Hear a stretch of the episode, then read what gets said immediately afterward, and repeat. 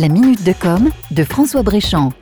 L'impact des mesures de confinement imposées par la crise sanitaire sur notre économie est violent et très disparate. Si certains secteurs, de par leur intérêt public, continuent à fonctionner, d'autres sont totalement à l'arrêt. Le secteur artistique, qui ne peut plus réunir du public, distanciation sociale oblige, est touché de plein fouet. Une récente pétition lancée par le musicien martiniquais Kali sur change.org en témoigne. Elle milite pour une diffusion prioritaire des titres de nos artistes locaux sur les radios, une façon d'augmenter le montant des revenus venant de leurs droits d'auteur. C'est une pâle contrepartie financière pour faire face à l'arrêt brutal des possibilités qu'ont les artistes à se produire dans les lieux publics. Mais il faut un début. La nature ayant horreur du vide, nombreuses sont les initiatives artistiques qui naissent sur la toile. Chaque matin, par exemple, des dessins pris partagent un live de chez lui sur Facebook pendant plus d'une heure. C'est le LPK Show. Thierry Fanfan, lui, a revisité un morceau de Marius Cultier en réunissant 25 musiciens confinés chez eux par visioconférence. Une performance que je vous invite à regarder sur YouTube ou sur sa page Facebook. Grégory Priva, lui aussi, multiplie des initiatives de live sur sa page Facebook et réalise des performances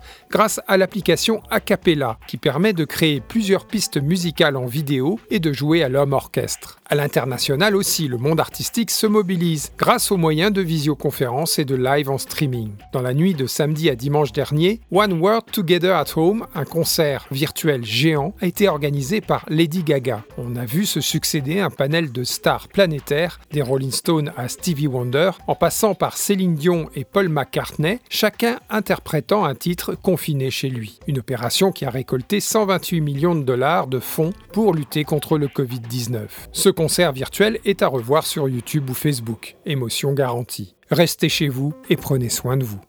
C'était la minute de com de François Bréchamp.